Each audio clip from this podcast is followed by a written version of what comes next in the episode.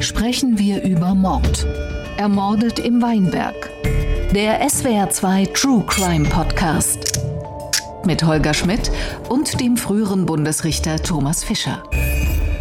Guten Tag zu einer neuen Folge sprechen wir über Mord. Hallo Thomas Fischer bzw. Hello Mr. Strafrecht. Hallo Herr Schmidt. Thomas Fischer, wie halten Sie es mit Serien, möchte ich Sie fragen. Fangen wir vielleicht mit Fernsehserien an. Ich weiß, dass Sie ein großer Filmfan sind.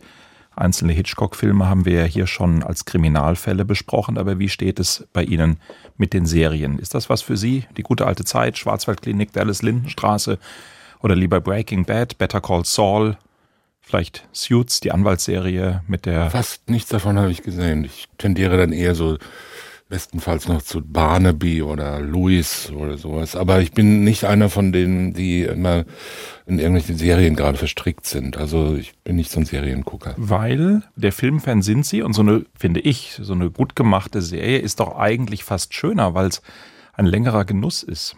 Ja, das ist wahr, aber das ist vielleicht zu planmäßig für mich man sitzt dann auch immer so vom Fernsehen rum und muss dann sagen, ja, will ich nicht verpassen. Also ich habe in den letzten Jahr, glaube ich, sowieso fast gar kein Fernsehen geschaut. Also ich bin, manchmal schaue ich was an, aber wenn man dann wieder liest, alle müssen zurzeit diese oder jene Netflix-Serie gucken, dann verlässt mich auch schon wieder die Lust daran. Dieser Anbieter, dessen Namen mir gerade schon wieder entfallen ist, ja. den habe ich ja gar nicht gemeint. Nein, ich habe ja ganz hervorragende Serien auch in der ah, ARD-Mediathek gemeint. Babylon Berlin zum Beispiel. Ja, auch die habe ich nicht. Gib zu, ich habe auch Serien von Fremdanbietern gerade genannt. Ja. Also ich schaue manchmal das an, aber nicht sehr häufig. Serien gibt es auch in der Kriminalistik. Das kann das den Ermittlern sehr einfach oder sehr kompliziert machen, je nachdem, ob sie auf einmal viele Fälle lösen oder an vielen Fällen verzweifeln. Wir besprechen heute einen Fall, wir haben das ja schon in der vergangenen Folge angesprochen, der hängt nicht mit dem Fall der vergangenen Folge zusammen und dann eben doch ganz doll emotional. Wir sprechen über einen Fall, der wieder in der Region Freiburg für viel Unruhe und Sorge gesorgt hat, weil er nach dem Fall der ermordeten Maria L. geschehen ist. Wir sprechen über den Fall von Caroline G., die beim Joggen getötet wurde. Hören wir rein, worum es geht. Die junge Frau, die am Sonntag am Kaiserstuhl vom Joggen nicht nach Hause zurückkehrte, ist tot. In nur drei Wochen wurden zwei junge Frauen Opfer eines Sexualmordes. Beide Tatorte liegen nur rund 30 Kilometer auseinander. Und beide Frauen waren vergewaltigt und getötet worden. Haben wir vielleicht einen Serienkiller, der unterwegs ist? Furchtbar, fast nicht zum Fassen. Wir haben in Österreich auch ein Sexualdelikt in Verbindung mit der Tötung der jungen Frau, ähnlich wie in Endingen. Wurde Caroline G. aus Endingen von einem Lkw-Fahrer getötet. Auf eine gewisse Weise ist es eine Serientat gewesen, auch wenn es nicht die Serie ist, die viele Menschen im Südwesten, die viele Menschen im Herbst 2016 bundesweit vermutet haben. Christiane Maschajeschi fasst uns den Fall noch einmal zusammen. Es ist der 6. November 2016 gegen 15 Uhr, ein Sonntag. Caroline G. verlässt in Endingen am Kaiserstuhl ihr Haus, um joggen zu gehen. Vier Tage später wird die Leiche der 27-Jährigen knapp drei Kilometer entfernt in den Weinbergen gefunden. Caroline G. ist vergewaltigt und erschlagen worden. Die Menschen in der Region haben Angst vor einem Serienmörder. Drei Wochen zuvor ist im rund 30 Kilometer entfernten Freiburg die Studentin Maria L. ermordet worden. Im Dezember 2016 wird der Mörder von Maria L. festgenommen.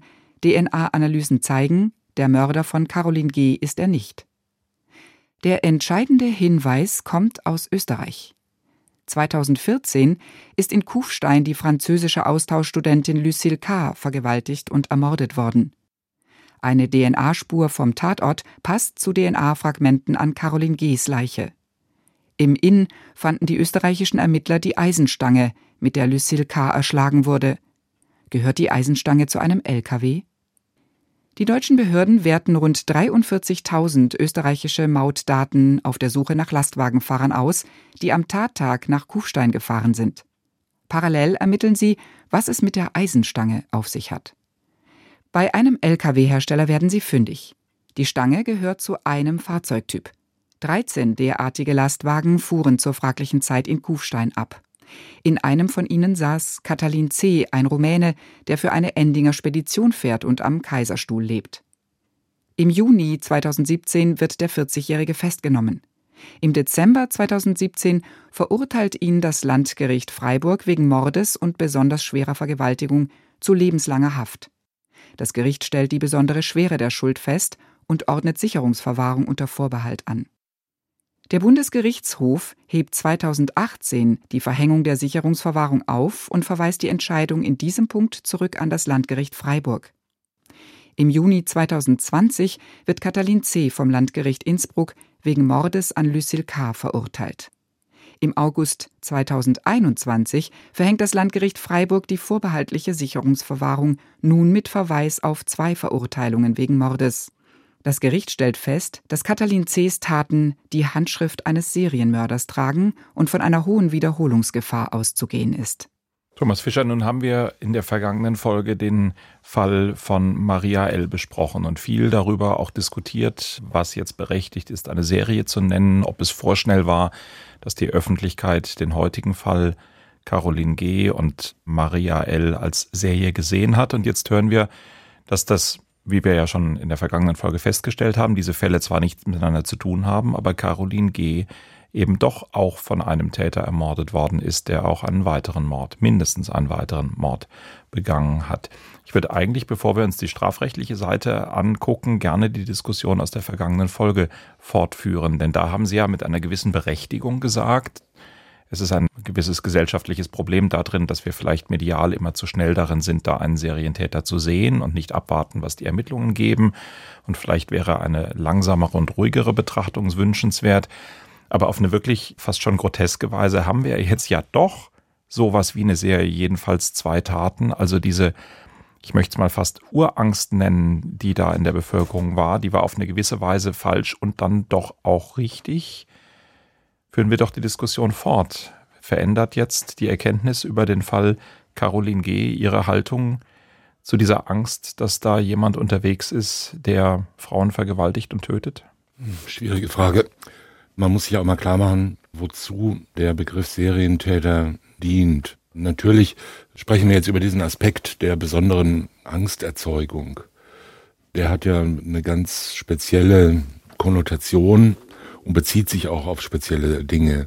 Und was der normale Medienkonsument an Serientätern kennt, das kennt er in der Regel zu 95 oder mehr Prozent aus Spielfilmen, überwiegend aus den USA, aber auch aus anderen Ländern. Und in denen spielen ja Serienmörder immer eine relativ große Rolle.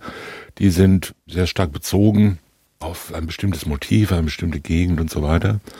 Und das ist ja natürlich auch die Schreckensvision, äh, die man da hat. Also solche Serienmörder, wie wir sie jetzt nur unter dem Namen Hamann kennen oder Jack the Ripper, um diese klassischen Beispiele zu nennen.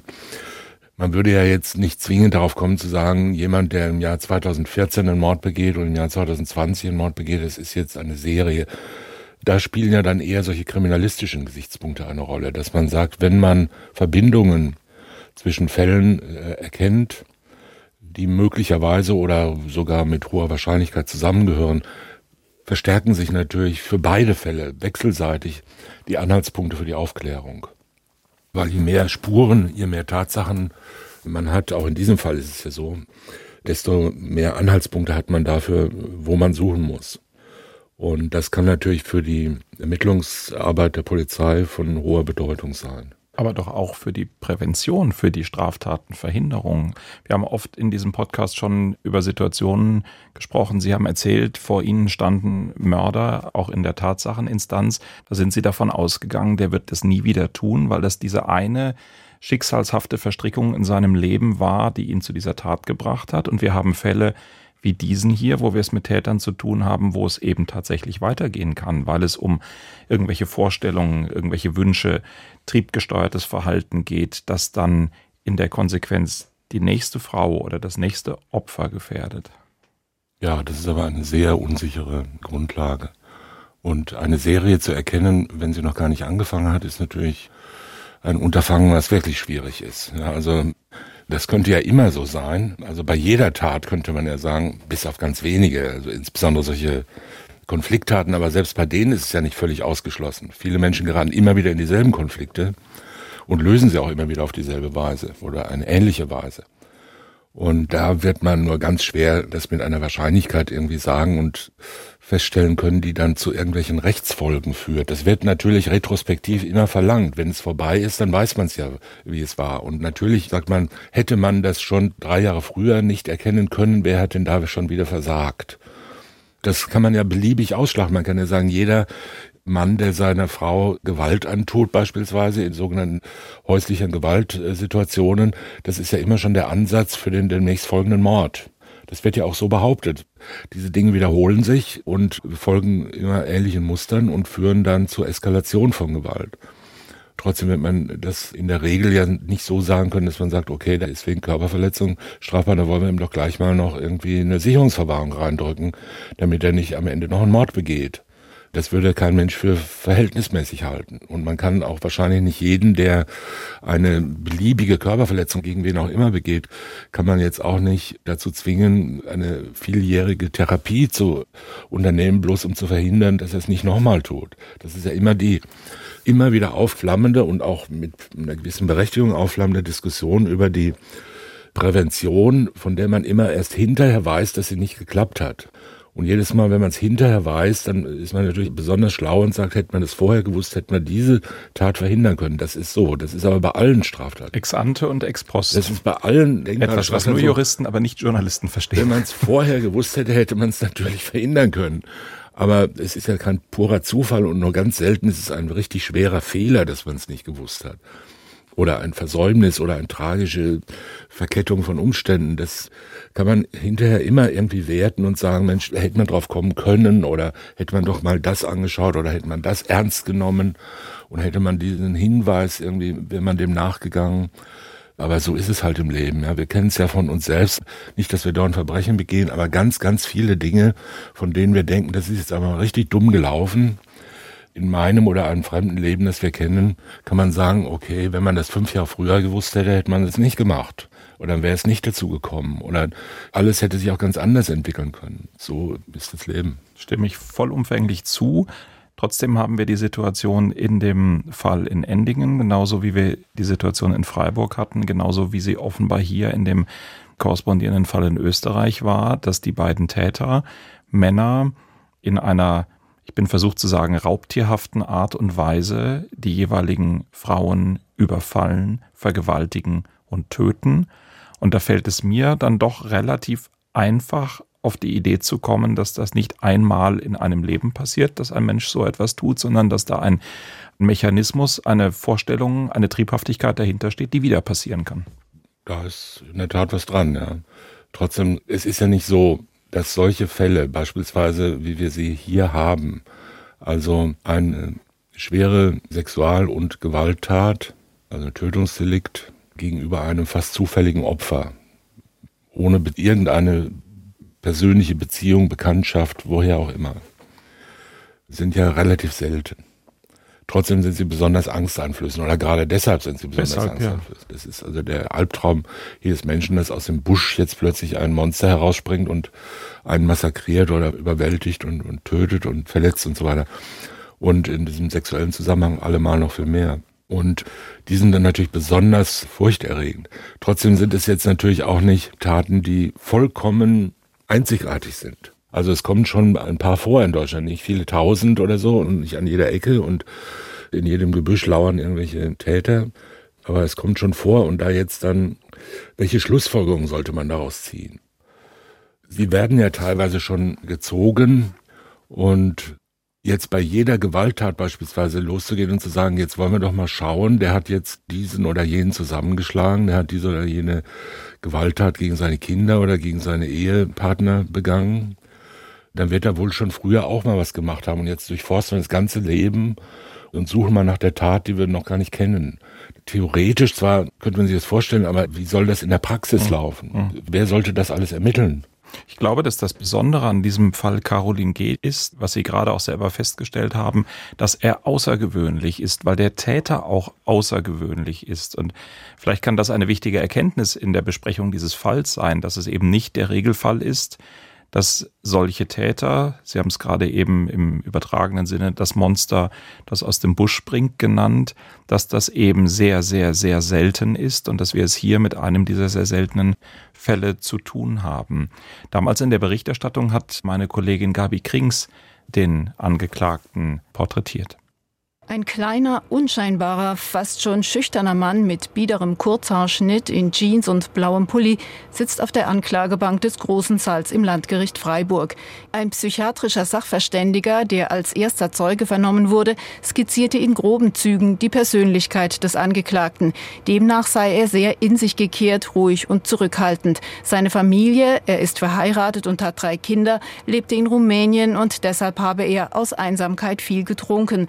Sexuell Sexuell sei er völlig normal. Angesprochen auf seine Tat gab er dem Gutachter gegenüber allerdings zu, dass es ihm manchmal vor ihm selbst graue. Als die Polizei ihm auf die Schliche gekommen sei, sei er fast schon erleichtert gewesen. Und zusätzlich zu dieser Einschätzung haben wir auch noch den renommierten Gerichtspsychiater aus dem Südwesten, Peter Winkler, der seine Meinung über den Angeklagten darlegt.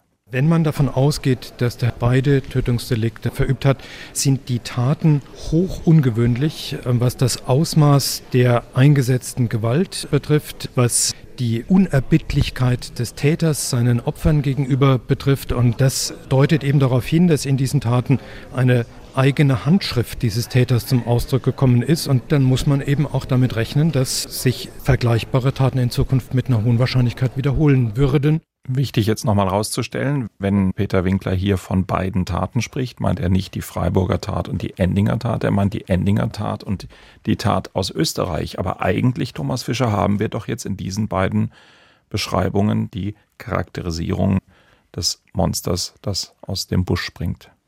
Ja, aber das Monster aus dem Busch ist natürlich eine Einzelfallsbeschreibung, während das, was der Sachverständige hier vorträgt, ist ja ein Vortrag im Zusammenhang mit der Prognose für die Sicherungsverwahrung, äh, beschreibt es als Handschrift. In der Tat, das hat man dann, aber man hat es ja erst beim zweiten Mal. Genau, auf diese Prognose der Sicherungsverwahrung, wenn wir das vielleicht noch eine Sekunde ja, ja. rechtlich zurückstellen können. Die Handschrift ist halt dieses überraschende, dieses erschreckende Maß von Unerbittlichkeit, wie er es nennt. Und das findet man einmal vor und denkt sich, was ist da passiert? Also jetzt im ganz allgemeinen Sinn. Und erst wenn man diesen Zusammenhang zwischen den beiden Taten sieht, dann kann man erkennen, okay, das scheint sich zu wiederholen, aber nicht jedes Mal, wenn jemand unerbittlich jemand anderen Gewalt zufügt, kann man ja sagen, das ist seine Handschrift. Das kann ein Einzelfall sein. Man muss natürlich darüber nachdenken. Was ist das für ein Mensch? War das eine Zufallsbegegnung oder war es eine geplante Begegnung? Ist es eine Beziehungstat oder ist es eine Zufallstat und so weiter? Wie könnte sich das ergeben haben? Und wenn Spuren oder die Beweislage insgesamt darauf hindeuten, bei solch einer Tat, dass es sich um einen reinen Zufallsgelegenheit gehandelt hat, dann wird man natürlich daraus kriminalistische Schlüsse ziehen. Genauso wie man daraus Schlüsse ziehen kann, wenn man feststellt, das Opfer war zufällig, der Täter aber nicht. Ja, also wenn beispielsweise das Opfer mit einem speziellen Klebeband gefesselt wird, da wird man sagen, okay, ein Spaziergänger im Park, der hat normalerweise keine zwei Rollen Klebeband dabei. Und der wird da wahrscheinlich schon mit dem Klebeband hingegangen sein, um irgendjemanden da aufzulauern. Das sind ja alles kriminalistische Schlüsse, die man ziehen muss. Und da muss man sagen, wer das einmal macht, der hat jedenfalls, das ist hochgefährlich und das ist ganz gewiss jemand, der darüber öfter schon nachgedacht hat. Ob er es verwirklicht hat, weiß man nicht. Ja, aber das sind die Zusammenhänge. Ja. Jetzt hat Peter Winkler einen ganz kleinen Satz am Ende gesagt, der, glaube ich, ganz, ganz wichtig ist, dass nämlich der Angeklagte gesagt habe, es graue ihm vor ihm selbst. Überinterpretiere ich das oder ist das sowas wie der Schlüssel zu dem Fall, wenn schon der Täter sagt, hier ist irgendwas passiert, was mir selber grauenhaft unheimlich ist? Na, das ist jedenfalls eine Äußerung, die man sehr ernst nehmen muss und die man im Zusammenhang mit der sonstigen Erforschung der Täterpsyche selbstverständlich genau betrachten muss. Kann ja alles Mögliche bedeuten, abgesehen von der ganz banalen Entlastung, ja, dass man sagt, ich bin das gar nicht, ich bin doch gar nicht so, ich bin ein ganz normaler, friedlicher, kinderlieber Familienvater und ich weiß gar nicht, wie mir das sowas passieren konnte. Ne? Das ist eine schreckliche Tat, Ich kann mich gar nicht erinnern. Also alles wäre ja denkbar, ja. Oder ich war es nicht, es war der Alkohol äh, zum Beispiel, ja. Aber ist in dieser Formulierung, es graut mir vor mir selber Ja, nicht eigentlich schon ein Annehmen von dem, was passiert ist drin? Nein, das kann alles Mögliche sein. Das kann ja eine rückwirkende Betrachtung sein und sagen, so was Schlimmes habe ich getan. Ich weiß gar nicht mehr, wie ich dazu gekommen bin. Auch das ist ja eine Möglichkeit. Also wenn ich mir das anschaue, dann graut mir ja fast vor mir selbst. Ich kann mich darin gar nicht erkennen. Ja, es kann aber auch sein, so werden ja häufig solche Serientäter dargestellt, wie so Menschen, die getrieben davon durchs Leben laufen, irgendwie gequält sind und ab und zu überkommt sie dieser schreckliche Drang.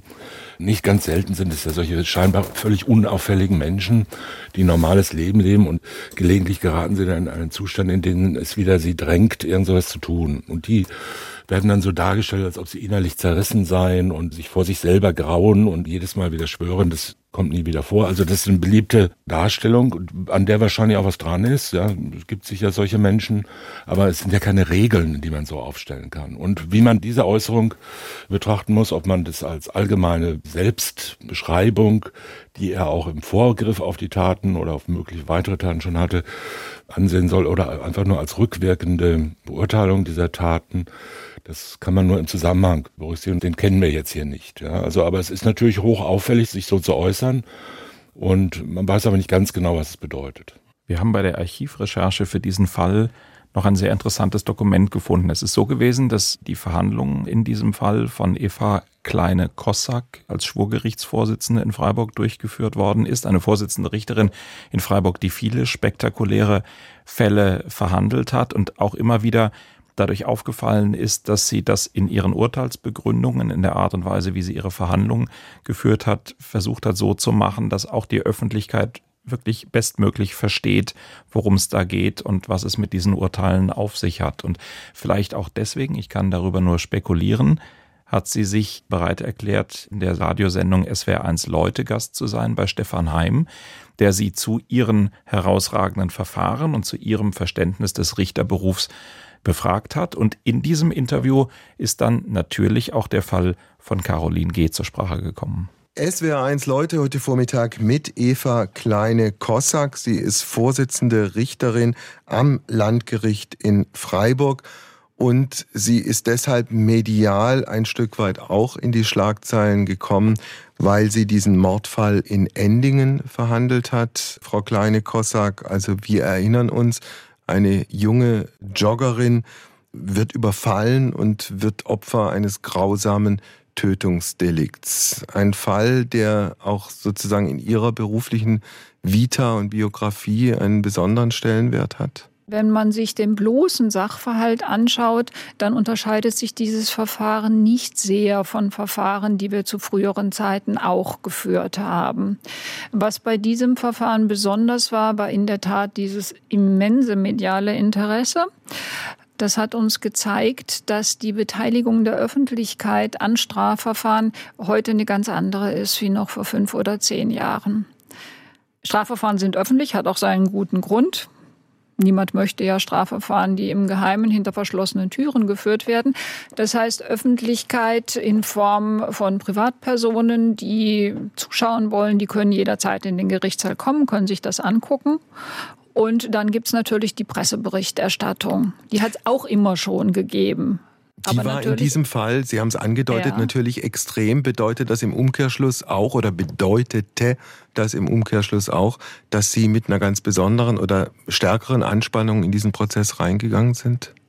Während des Verfahrens vergisst man das. Also das führt nicht dazu, dass man jetzt ständig unter Anspannung und unter Hochdruck verhandelt. So ist das nicht. Aber die Presseberichterstattung ist natürlich anders, als sie früher war. Früher hat es zwei Artikel gegeben in der lokalen Zeitung. Da wurde darüber berichtet. Und hier haben wir ja Livestreams gehabt, die praktisch eins zu eins die Verfahren nach draußen getragen haben. Ja. Der Täter, der Mörder, dieser rumänische Fernfahrer, welchen Eindruck hatten Sie von ihm bei Gericht?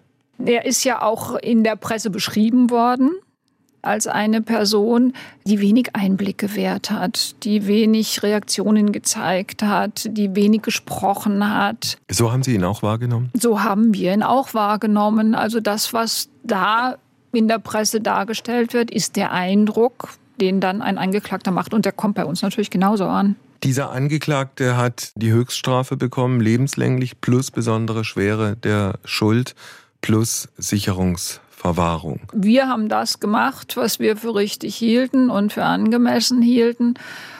Ob das wirklich richtig ist, ob der BGH es richtig findet, ob es in einer materiellen übergeordneten Kategorie richtig ist, kann ich nicht sagen. Wann wird der Bundesgerichtshof der BGH entscheiden? Ich rechne in einer überschaubaren Zeit. Das heißt in diesem Jahr 2018? Ja, ich denke auch vor Herbst.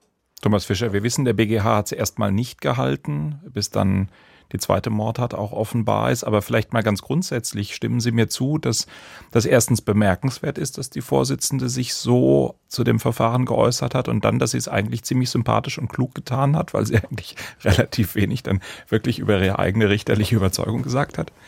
Ja, es ist vielleicht ein bisschen ungewöhnlich, aber vollkommen in Ordnung. Und sie war ja zu dem Zeitpunkt, als sie das Interview gegeben hat, war sie ja mit der Sache nicht mehr befasst und stand auch nicht zu erwarten, dass sie jemals noch damit befasst würde, dann kann man sich natürlich in so einer allgemeinen Weise dazu äußern.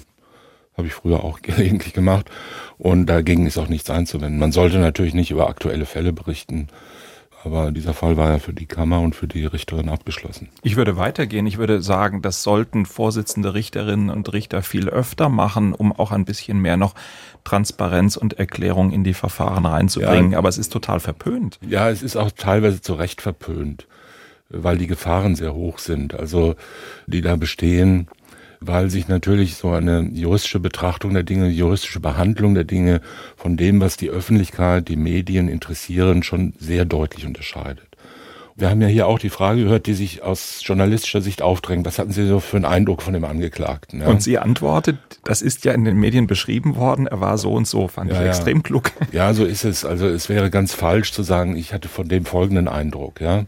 Und was die Schwurgerichtskammer hier mit fünf Richtern, die Vorsitzende ist ja nur eine Richterin, die schreibt ja auch das Urteil nicht selbst, sondern da gibt's noch zwei Schöffen und zwei Beisitzer und einer davon ist der Berichterstatter, der den Urteilsentwurf schreibt. Und dann wird darüber beraten. Und was die Kammer, die mehrheitlich darüber entscheidet, was da zu passieren hat, was die jetzt für einen Eindruck vom Angeklagten hat, das ist Gegenstand des Beratungsgeheimnisses. Und alles, was nicht im Urteil steht, das steht halt da nicht drin.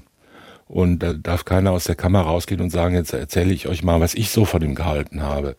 So wie wenn er abends am Abendbrottisch sitzt und mal seinem Ehepartner jetzt mal erzählt, was heute der Spannendes passiert ist. Das ist nicht der Job von Richtern und das sollte man aus ihnen nicht rausfragen. Was sie meinen, ist natürlich gleichfalls berechtigt, nämlich so ein gewisser Anspruch, dass Gerichte oder die Vorsitzenden von Kollegialgerichten, deren Aufgabe das möglicherweise ist, bereit sein sollten, gelegentlich, nicht immer, aber doch gelegentlich Auskunft zu geben über die Kriterien, die Gedankengänge und die Strukturierung von solchen Fällen aus richterlicher Sicht.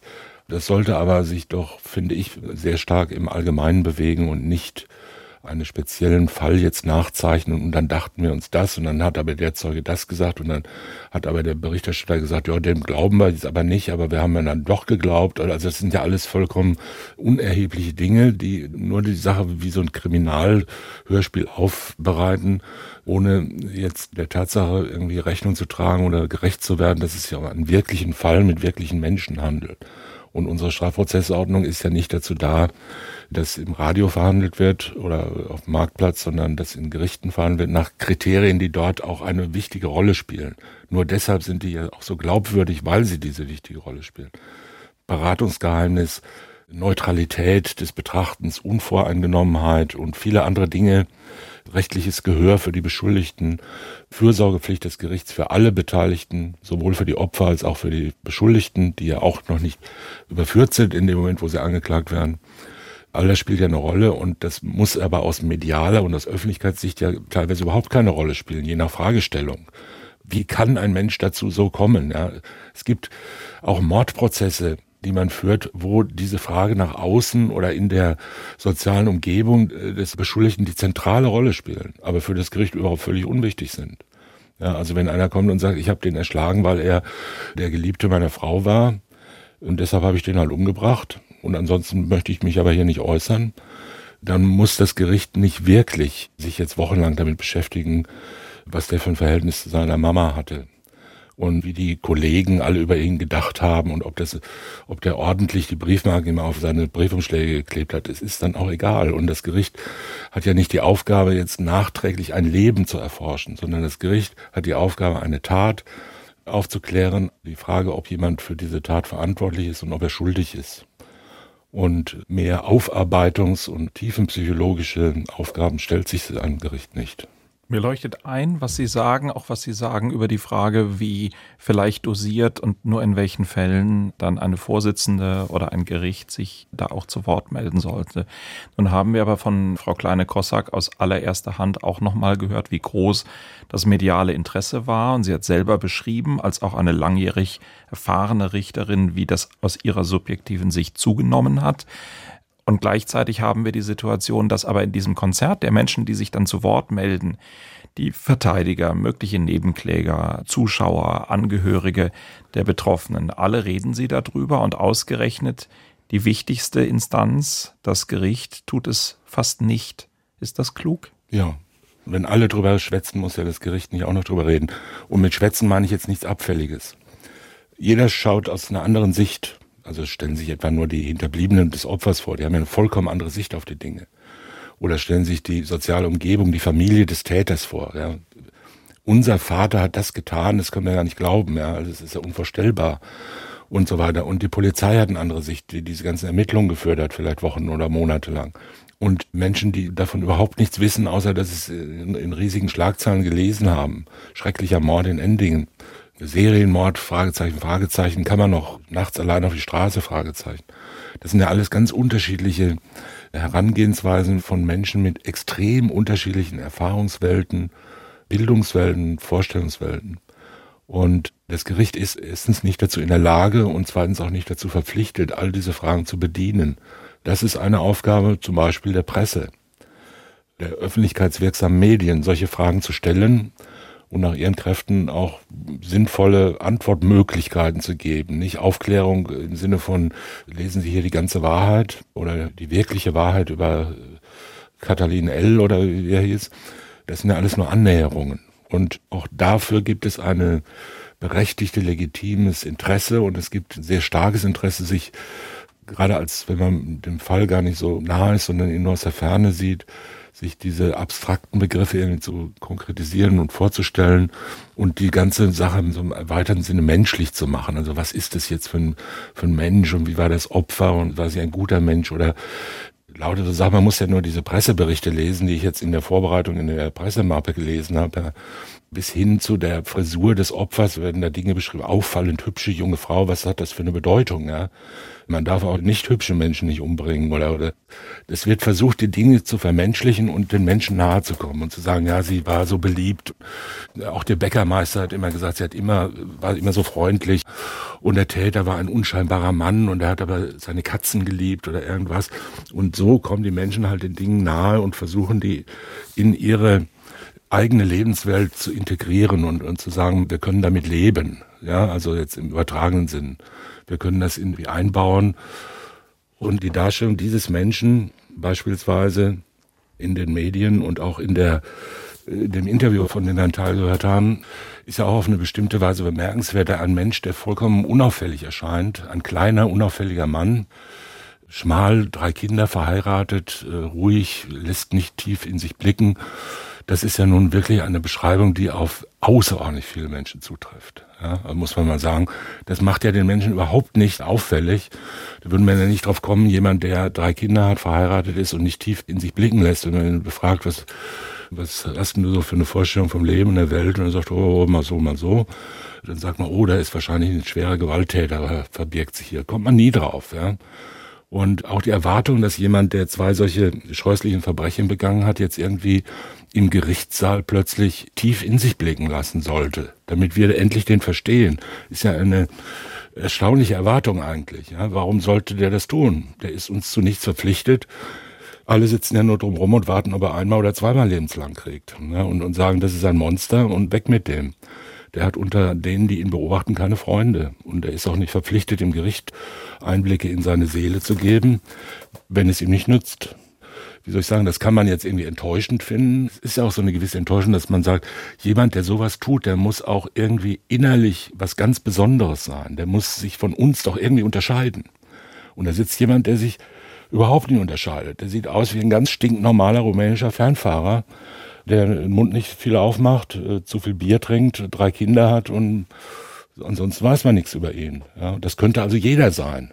Wir wollen aber, dass das auf gar keinen Fall jeder ist, sondern dass das ein ganz besonders schlimmer ist. Und das muss sich in allem äußern. Ja. Jedes Mal, wenn ich durch die Stadt gehe, schaue ich schon nach Opfern oder so. Das würde dann, das kann ich nicht sein. Ja. Also man muss mit den ganz vielen Erwartungen kommunikativer Art rechnen, aber man muss ihnen nicht allen genügen und das Gericht erst recht nicht. Und wir halten fürs Protokoll fest, es mag auch rumänische Fernfahrer geben, die Mineralwasser trinken. Auf jeden Fall. Nur dieser, glaube ich, gehörte nicht dazu. Das scheint mir auch so. Thomas Fischer, strafrechtlich ist es, glaube ich, fürs unmittelbare Tatgeschehen wieder relativ ähnlich zum Fall Maria L. und birgt keine größeren Schwierigkeiten oder korrigieren Sie mich. Es ist eine besonders schwere Vergewaltigung. Danach kommt die Tötung, die an Mord ist, weil sie im Kontext mit dieser besonders schweren Vergewaltigung steht. Und dafür hat er lebenslange Haft und besondere Schwere der Schuld bekommen. Und dann kommen wir zum Problem der Sicherungsverwahrung. Aber ich fürchte, Sie sehen es anders. Es ist vielleicht schon bis hierhin nicht so einfach. Doch, ich kenne die Einzelheiten dieses Falles auch nicht ganz genau. Auch da gibt es wieder, wie immer, ganz viele verschiedene Möglichkeiten. Die schlimmste von Anführungszeichen, schlimmste im Sinne von gefährlichste wäre natürlich die, dass er die Tötung des Opfers von vornherein als Teil dessen ansieht, was er erstrebt. Also im Wortsinne zur Befriedigung des Geschlechtstriebs. Also so eine Tötungsfantasie unmittelbar verbunden mit der sexuellen Lust, die er sucht. Das ist natürlich besonders gefährlich, aber sehr selten. Wobei schon die Verdeckung ja ausreicht. Ja, das ist ja aber ein anderes Problem. Das ist ja sozusagen die zweite und sicher viel häufigere. Insgesamt sind die Fälle nicht häufig, aber von allen Fällen, die es gibt, ist das sicher die häufigere Möglichkeit, dass er sagt, diesen Menschen vergewaltige ich jetzt und dann entweder vorher schon sagt und dann bringe ich ihn um, damit ich keine Zeugen hinterlasse, oder das halt sich dann überlegt. Das liegt nah beieinander, wobei das Erstere natürlich schon ein höheres Maß an krimineller Energie und Entschlossenheit voraussetzt. Und auch so eine Unbedingtheit, ja, so eine Gnadenlosigkeit schon voraussetzt. Die Motive hängen wahrscheinlich eng zusammen. Also es ist immer problematisch, Menschen, die sich mit sowas gar nicht beschäftigen, aufzufordern, sich mal in die Position des Täters hineinzudenken. Wie ist der drauf? Wie, wie geht er damit um? Schleicht er durch den Wald und guckt mal, ob er da irgendwo eine Joggerin findet oder auch nicht, ja, oder zufällig sieht er sie und dann geht er ihr nach. Und was denkt er dann in dem Moment? Denkt er, die schnapp ich mir jetzt und anschließend schlage ich sie tot oder erwürge sie oder denkt er erstmal gar nichts, ja, und lässt die Dinge so geschehen? Das weiß man nicht genau. Es kommt auch auf seine psychische Struktur an, wie nah er das schon da an sich herankommen lässt, ja. Weiß man nicht ganz genau. Es gibt ja auch Leute, auch das erlebt man ja in solchen Gerichtsverhandlungen gelegentlich, dass es Leute gibt, die wirklich ernsthaft glauben, sie könnten das Opfer irgendwie menschlich beeindrucken. Das gibt es. Ja, also man kann es kaum glauben, aber es gibt ja wirklich Leute, die denken, die werde ich jetzt vergewaltigen und dann wird sie mich lieben, weil sie dann sieht, was ich für ein toller Hengst bin. Das ist zwar vollkommen plemplem, um das mal äh, etwas volkstümlich auszudrücken, aber es ist nicht völlig ausgeschlossen. Also Menschen sind so blöd gelegentlich. Auch das kommt vor. Hier war es, glaube ich, eher fernliegend. Sieht nicht so aus, ja. Aber die Motive der Menschen sind extrem unterschiedlich die Verdrängungen, die Menschen mit sich selber veranstalten, um so durchs Leben zu kommen und zu sagen, in Wirklichkeit bin ich ja ein guter Kerl. Ich meine, der läuft ja auch jetzt rum und hat vor fünf Jahren schon mindestens, ja, sagen wir mal vorsichtig, mindestens einen Menschen brutal ermordet. Ja, und die ganze Zeit über fährt er am Wochenende heim und ist ja der liebe Papa.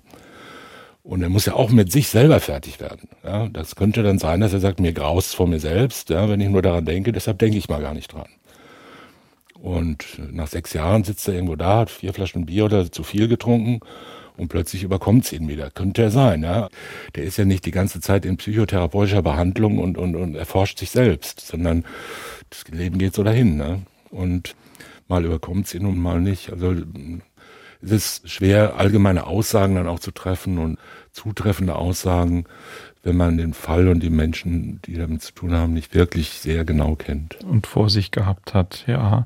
Wir kommen zum Schluss noch zu dem Problem der vorbehaltlichen Sicherungsverwahrung. Das hat die Schwurgerichtskammer von Frau Kleine-Kossack zunächst mal entschieden. Die hat gesagt, lebenslange Haft für die schwere Vergewaltigung und den Mord, besondere Schwere der Schuld und dann eben diese vorbehaltliche Sicherungsverwahrung, was bedeutet, dass auch nach einer Verbüßung der lebenslangen Haft, die ja dann irgendwann mal festgestellt wird, jetzt wären wir am Ende dieser lebenslangen Haft, dann eben trotzdem eine Freilassung noch nicht in Rede steht, weil man eben schaut, wie ist die Prognose, wie gefährlich ist der Täter. Und dann sagt der Bundesgerichtshof, nein, das sehen wir so nicht, das habt ihr nicht, so interpretiere ich es jetzt, das habt ihr nicht ordentlich begründet, bitte guckt da nochmal drauf. Dann stellt man zwischendrin fest, er hat noch einen Mord begangen und dafür wird er auch verurteilt. Und dann kann ja im Grunde das Landgericht genau die gleiche Entscheidung nochmal treffen, aber hat ein ganz entscheidendes Argument mehr dazu. Sehe ich das so holzschnittartig richtig? Das sehen Sie richtig, aber es kam darauf hier nicht an, weil die Aufhebung des Bundesgerichtshofs eine andere Begründung hatte. Der Vorbehalt der Sicherungsverwahrung ist ja nachträglich erst ins Gesetz gekommen. Die hat man ja mehrfach geändert. Früher hat man mal gedacht, so bis vor 20 Jahren oder ein bisschen mehr sogar, hat man gedacht, das ist insgesamt rechtsstaatlich so bedenklich, einen Menschen bis ans Lebensende einzusperren, nicht weil er was getan hat, sondern weil er möglicherweise was tun könnte. Darum geht's ja. Sicherungsverwahrung ist ja keine Strafe. Präventiv, ja. Das ist eine reine Präventivmaßnahme. So wie psychiatrisches Krankenhaus. Das ist aber eine Sicherungsmaßnahme gegen nicht schuldunfähige, sondern gegen schuldfähige Menschen, wo man einfach sagt, du hast gezeigt, dass du so gefährlich bist, dich lassen wir überhaupt nicht mehr raus. Ja, nie mehr. Das ist ja der Sinn. Sicherungsverwahrung ist im Grundsatz mal, na, nicht ganz unbegrenzt, aber doch mal, die könnte sehr lange dauern und auch unbegrenzt werden. Und bei der ersten Anordnung, da gibt es solche Regeln, erste Anordnung nur so und so lange und so weiter. Und das hat man aber entgegen dieser Prognose, dass man das auf Dauer gar nicht mehr aufrechterhalten wird und dass es nur ganz, ganz wenige Fälle sind, hat sich die Anzahl der Anordnungen aber sehr stark erweitert in den letzten 30 Jahren. Massiv erweitert, also um viele hundert Prozent erweitert weil die insgesamt das Sicherungsbedürfnis der Gesellschaft und auch das Strafbedürfnis, das teilweise mit zusammenhängt, sehr stark gestiegen sind. Und man denkt, ja, wir haben ja viel mehr gefährlich, als wir früher gedacht haben. Und das mit der ganzen Psychotherapie, das ist ja, die kann man ja gar nicht heilen, die muss man einfach nur wegsperren. Ne? Auch darüber hat das Bundesverfassungsgericht mehrfach entschieden, über die Zulässigkeit, Verfassungsmäßigkeit und so weiter. Und dann hat man ja erst später den Vorbehalt der Sicherungsverwahrung eingeführt Sicherungsverwahrung setzt voraus einen Hang, schwere Straftaten zu begehen und eine negative Prognose in dem Sinn, dass dieser Hang mit hoher Wahrscheinlichkeit dazu führen wird, dass schwere, also besonders schwere Straftaten begangen werden. Sicherungsverwahrung wegen Ladendiebstahl ist unzulässig. Wegen Mord oder Vergewaltigung selbstverständlich schon und vielen anderen schweren Straftaten auch. So, und der Vorbehalt ist nicht einfach so, ja, wir wissen es nicht genau, dann machen wir es mal irgendwie, weil ist ja noch nicht endgültig. Das ist natürlich eine gewisse Gefahr, die dahinter steht. Die materielle Voraussetzung für die Anordnung eines Vorbehalts der Sicherungsverwahrung nach Abschluss der Strafe ist, dass man zum Zeitpunkt der Verurteilung noch nicht genau weiß, ob der Täter einen Hang hat oder nicht. Jetzt kann man, und das können wir heute ganz sicherlich nicht erklären oder erörtern, zwischen der Feststellung eines sogenannten Hangs und der Feststellung einer negativen Prognose. Da kann man viele Stunden lang darüber diskutieren, was da wohl der Unterschied ist. Es gibt durchaus ernstzunehmende Meinungen, die sagen, da ist überhaupt kein Unterschied. Das ist eigentlich genau dasselbe. Aber es gibt natürlich einzelne Fälle, wo man sagt, ja, der hat einen Hang, aber die Prognose ist trotzdem gut. Also wenn einer ein schrecklicher Kannibalenmörder ist und möchte nichts anderes, aber ist leider querschnittsgelähmt, dann wird man sagen, der Hang ist da, aber die Prognose ist gut. Weil er kommt ja aus dem Bett nicht mehr raus abgesehen von solchen albernen Fällen ist es ansonsten Leicht wirklich schräges Bild. Ja, ja ich, ich verkneife mich ja dauernd die Bemerkung, dass Baden-Baden eine Stadt am Hang ist. Aber gut. ja, also jedenfalls, wenn man den Hang nicht genau feststellen kann, das ist halt auch eine schwierige psychiatrisch zu klärende Frage. Hat er jetzt einen Hang oder, oder ist nur mal so gekommen oder wir haben jetzt hier möglicherweise einen Hang, aber das Gericht hat ja, das Landgericht hat den Hang nicht sicher festgestellt. Und dann haben sie gesagt, gegen den Angeklagten, so steht es in dem ersten Urteil, gegen den Angeklagten war der Vorbehalt der Sicherungsverwahrung anzuordnen, weil wir nicht genau wissen, ob er einen Hang hat, aber es ist ja möglich, dass er einen hat. Und der soll jetzt erstmal die lebenslange Freistrafe vollstreckt werden. Und wenn es dann da so gegen Ende geht, beziehungsweise, das ist ja eine Frage, komme ich gleich noch kurz dazu, dann soll nochmal darüber entschieden werden in einer neuen Hauptverhandlung. Ja, das hat das Verfassungsgericht angehört. Es darf nicht einmal eine Strafvollstreckungskammer einen Beschlusswege machen, sondern da muss neu drüber verhandelt werden vor einem öffentlichen Gericht. Und da haben die geschrieben, es ist anzuordnen, war anzuordnen. Und das klingt ja so, als ob es zwingend gewesen sei. Es ist aber eine Ermessensvorschrift. Wobei wir Frau Kleine-Kossack vorhin gehört haben, da klingt ja schon so ein bisschen durch, dass sie auch für möglich gehalten hat, dass der BGH das anders sieht. Ja, aber man äh, zu sagen, es war gegen den Angeklagten eine Freiheitsstrafe von zwei Jahren festzuhängen, würde auch keiner auf die Idee kommen zu sagen, das Amtsgericht hätte angenommen, da gibt es nur eine Punktstrafe von zwei Jahren und sonst ist gar nichts möglich. Also zu sagen, es war anzuordnen, die Sicherungsverwahrung ist nicht zwingend ein Beweis dafür, dass das Landgericht gar nicht gesehen hat, dass es eine Ermessensvorschrift ist. Also man muss Ermessen ausüben kann man natürlich hinschreiben und sagen, dabei war der Kammer bewusst, dass es sich hier um eine Ermessensentscheidung handelt, es spricht was dafür, spricht was dagegen, Ausübung des Ermessens. Das haben die nicht so richtig gemacht, muss man sagen. Die Begründung war einfach nicht so tragfähig, sagen wir materiell, formal waren die Kriterien nicht wirklich entwickelt. Deshalb ist aufgehoben worden. Tadel an den Berichterstatter. Ja, das haben wir alle unterschrieben. Das geht mit allen nach Hause. Außerdem weiß man immer nicht ganz genau, wie empfindlich der BGH gerade wieder ist heute. Ne? Das kann man ja auch nicht genau voraussetzen. Und im zweiten Mal haben sie es dann halt richtig gemacht. Ja, und haben wieder Vorbehalt der Sicherungsverwahrung angeordnet. Wobei, das ist das letzte Problem jetzt in dem Zusammenhang, man sich natürlich fragen muss, wann kommt denn einer aus der lebenslangen Freiheitsstrafe raus? Der kommt nach 57a StGB dann raus, wenn nach mindestens 15 Jahren, vielleicht 20, 22 Jahren, eine Strafvollstreckungskammer zu der Ansicht kommt, dass keine Gefahr mehr besteht, dass er weitere schwere Straftaten begeht, dann kann der Rest der lebenslangen Freiheit zur Bewährung ausgesetzt werden. Nur dann, wenn die Prognose positiv ist. Wenn man jetzt sagt, okay, du kriegst jetzt eine positive Prognose, Bewährung könnte sein, aber jetzt muss man ja prüfen, ob du nachträglich Sicherungsverwahrung kriegst. Und die Sicherungsverwahrung geht ja nur dann, wenn die Prognose ganz schlecht ist. Dann könnte man sagen, das ist Widerspruch in sich selbst. Dieser Fall kann ja überhaupt nie eintreten.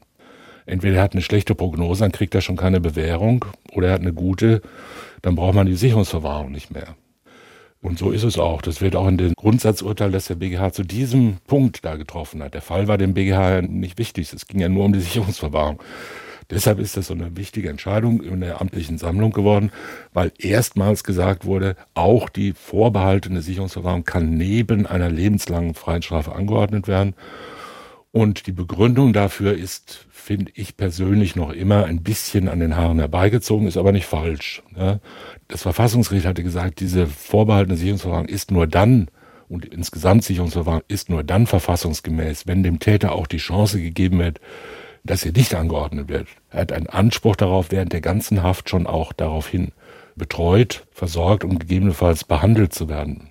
Irgendwelche therapeutischen Behandlungen und so weiter. Das hat man aber als Strafgefangener nicht diesen Anspruch. Und da sagt der BGH, ja, das ist ja ein Vorteil. Man hat einen Vorteil dadurch, dass man zusätzlich noch Sicherungsverwahrung, Sicherungsverwahrung kriegt, weil man dann Anspruch auf Betreuung und Behandlung hat. Es gibt auch Nachteile. In der Praxis aber doch möglicherweise sehr relevant, weil es ist doch gerade bei Langstrafen Gefangenen ein großes Problem, dass da eben nichts mehr passiert, wenn es dumm läuft. Ganz genau. Das ist ein praktischer Vorteil, auf jeden Fall. Und es ist auch relevant. Es gibt aber auch praktische Nachteile. Ich will es jetzt im Einzelnen nicht aufzählen. Das ist in diesem Urteil des Bundesgerichtshofs alles aufgeführt, welche Vor- und Nachteile es gibt die auch formaler Art sind, wer dann da zuständig, wann wer zuständig ist. Da geht es um Fragen der Lockerung beispielsweise. Ja, darf jemand, für den Bewährung ansteht, der müsste eigentlich Lockerung kriegen. Ausführung, Freigang, Ausgang, Urlaub vielleicht vorher. Und das hat eine große Bedeutung für die Resozialisierung. Wenn aber immer noch das Damoklesschwert der Sicherungsverwahrung da steht, Gibt's das nicht. dann ist ja ganz schwierig, den rauszulassen und zu sagen, mal gucken, ob er wieder was macht. Und weil das so ist, ist es ja auch eine Ermessensentscheidung. Und dieses Ermessen muss das Landgericht, also muss der Tatrichter im Einzelfall ausüben. Und das haben die halt hier nicht gemacht. Das war der Fall Caroline, der nicht und dann irgendwie doch emotional mit dem Fall Maria zusammenhängt und mit einem weiteren Mord in Österreich. Danke an Thomas Fischer und danke an Georg Brandl und Sophia Hoog auf der anderen Seite der Scheibe. Außerdem an Walter Filz, Monika Korsave, Sonja Hase, Marie-Claire Schneider und ich danke allen, die geholfen haben, auch wenn ihr Arbeitgeber und die Mandantschaft wahrscheinlich dagegen wären, wenn Sie es denn wüssten. Wenn Sie Fälle, Feedback oder Fragen für uns haben, unsere E-Mail-Adresse lautet mord.swr2.de. Auf Wiederhören sagt Holger Schmidt. Sprechen wir über Mord. Sie hörten einen Podcast von SWR2. Titel der nächsten Folge ist Ein Toter zum Geburtstag. Scheiße gebaut. Das komplette Podcast-Angebot auf swr2.de. SWR2 Kultur neu entdecken.